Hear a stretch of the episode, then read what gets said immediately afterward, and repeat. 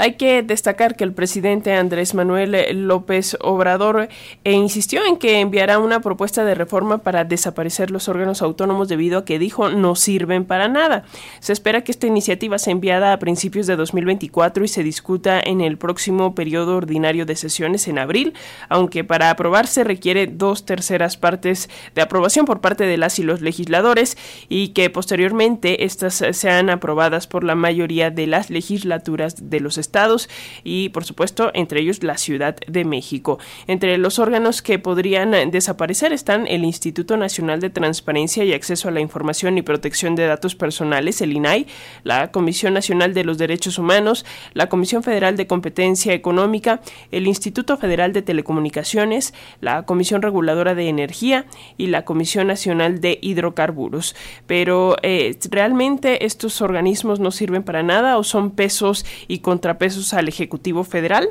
Para hablar eh, sobre este tema, ahora hacemos contacto con Saraí Salvatierra, ella es coordinadora del programa de rendición de cuentas y combate a la corrupción de Fundar. Muy buenos días, Saraí, ¿cómo estás?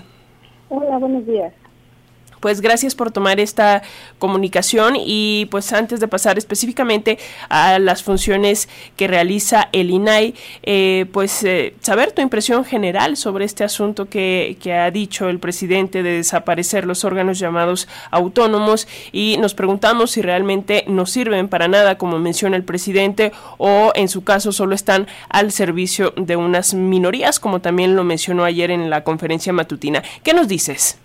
Bueno, pues es muy preocupante que justo en esta administración, en los últimos años, ha sido muy persistentes estos intentos de debilitar y mermar eh, a los órganos autónomos. Los órganos autónomos, pues en realidad son, digamos que nuevos mecanismos de control del poder en estas nuevas democracias, ¿no? En, en, las democracias contemporáneas. Y entonces lo que buscan en conjunto es vigilar y dar seguimiento a actividades que realizan los poderes federales.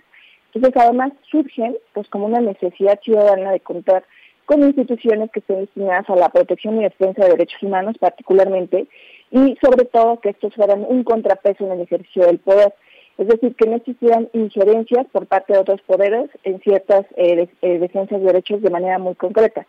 Y por ello eh, se crean precisamente con un carácter que sea autónomo, especializado, que es la característica de los órganos autónomos, y su importancia además radica en que sean garantes de derechos. Eh, por ello, sí resulta preocupante pues esta intención de poder eh, minimizarlos, de debilitarlos y hasta de desaparecerlos, porque afectaría de manera amplia el ejercicio de la, garantía o el ejercicio de derechos humanos eh, por las funciones especializadas que tienen algunos de ellos, por ejemplo la CNDH, que, que esto, ellos tienen a su cargo la efectiva defensa de las víctimas, y frente a un contexto alarmante o de, o de profunda crisis de violaciones a derechos humanos, pues no contar con una CNDH eh, autónoma, pues de manera clara afectaría a las víctimas o la defensa efectiva de las víctimas. O por ejemplo en el caso del INAI, ¿no? que es el órgano garante de dos derechos humanos, el derecho de acceso a la información y la protección de datos humanos. Eh, pero no solo eso, ¿no? Creo que lo, lo, que también es preocupante es este sistema de pesos o contrapesos, porque dejaría o, um, sí, lo que buscaría era reintegrar otra vez estas funciones centralizarlas quizá al Poder Ejecutivo, que es lo que se observa, y esto sería eh, un gran riesgo de un ejercicio discrecional en la toma de decisiones y pues un riesgo de manera muy concreta de centralizar el ejercicio del poder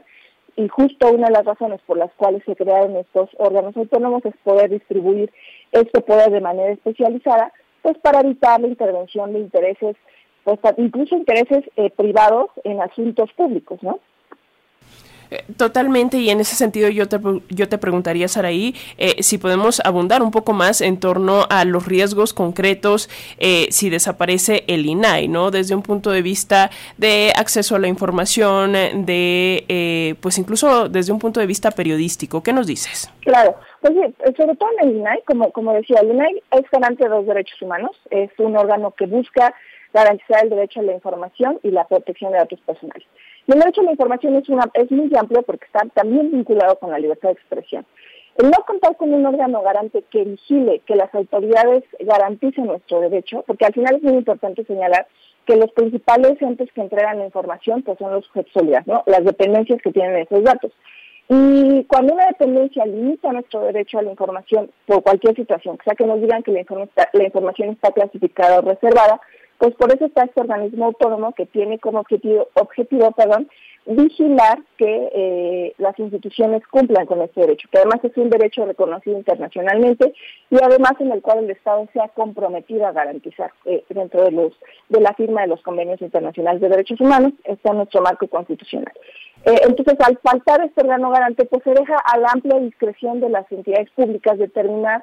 pues si me dan o no la información, porque hay como hay reglas muy concretas aunque hay reglas muy concretas en la ley, pues al final no va a haber nadie que les pueda obligar a darla. Eh, entonces esto no solo afecta a la persona que solicita la información y la libertad de expresión de un sujeto, sino afecta a la información colectiva, porque el derecho a la información al final garantiza el ejercicio de otros derechos. Y todos los derechos, en realidad, la garantía de los derechos son indispensables para el ejercicio de otros derechos. Y en el caso de información, pues sí afecta a distintos vínculos, como tú decías, por un lado, a la sociedad de conocer realmente qué están haciendo sus gobernantes y poder tener la posibilidad de exigirles que rindan cuentas.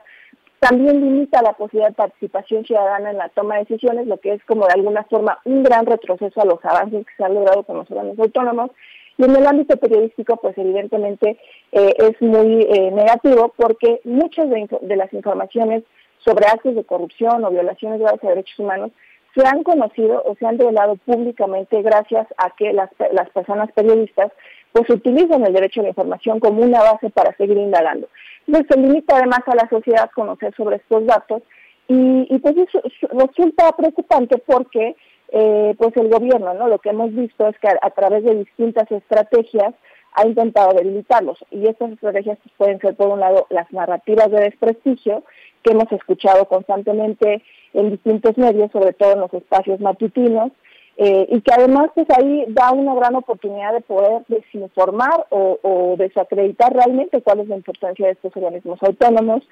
a través de la promoción de iniciativas, como lo ha señalado que va a ser, iniciativas que busquen cambiar su integración o sus facultades o en, su caso limitarlo, eh, a través de la reducción del presupuesto que también hemos observado eh, a lo largo de estos años que se ha intentado limitar o reducir el presupuesto bajo una, eh, digamos que, narrativa de austeridad y pues no necesariamente una mejor eh, administración del gasto implica disminuir su presupuesto, ¿no? Y también eh, a través de la omisión de los procesos de designación o las injerencias en los procesos de designación de los titulares que son parte de estos casos, que es lo que está pasando ahora con el INAI, ¿no? Con el, con el Instituto Nacional de Transparencia. Como sabemos, desde el, desde el 2021 no tiene dos de sus comisionados, eh, este año tuvo un tercero menos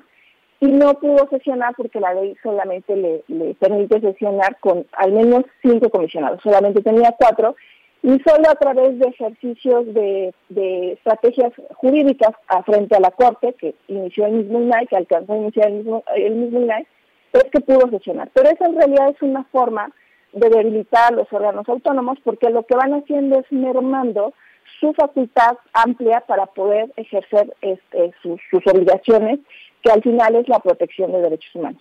Entonces, pues, la verdad es que es bastante preocupante que a través de todas estas estrategias, no solo el INAI, sino los demás organismos autónomos, pues al, final están señalando eh, o están apuntando a debilitarlos cuando tienen una relevancia muy específica y la importancia de que sean autónomos y especializados,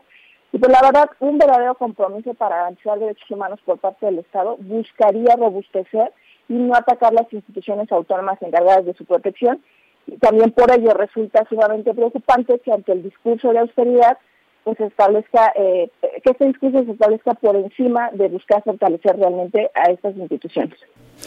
Saraí Salvatierra, coordinadora del programa de rendición de cuentas y combate a la corrupción de Fundar, gracias por explicarnos todo eh, esto, por eh, darnos este panorama respecto a pues eh, las necesidades de acceso a la información de los propios derechos humanos que garantizan estos órganos autónomos. Así que, pues, si nos lo permite, seguiremos la conversación y muy atentas, atentos a lo que suceda con este tema, pues el próximo 2024, ya prácticamente dentro de unas semanas.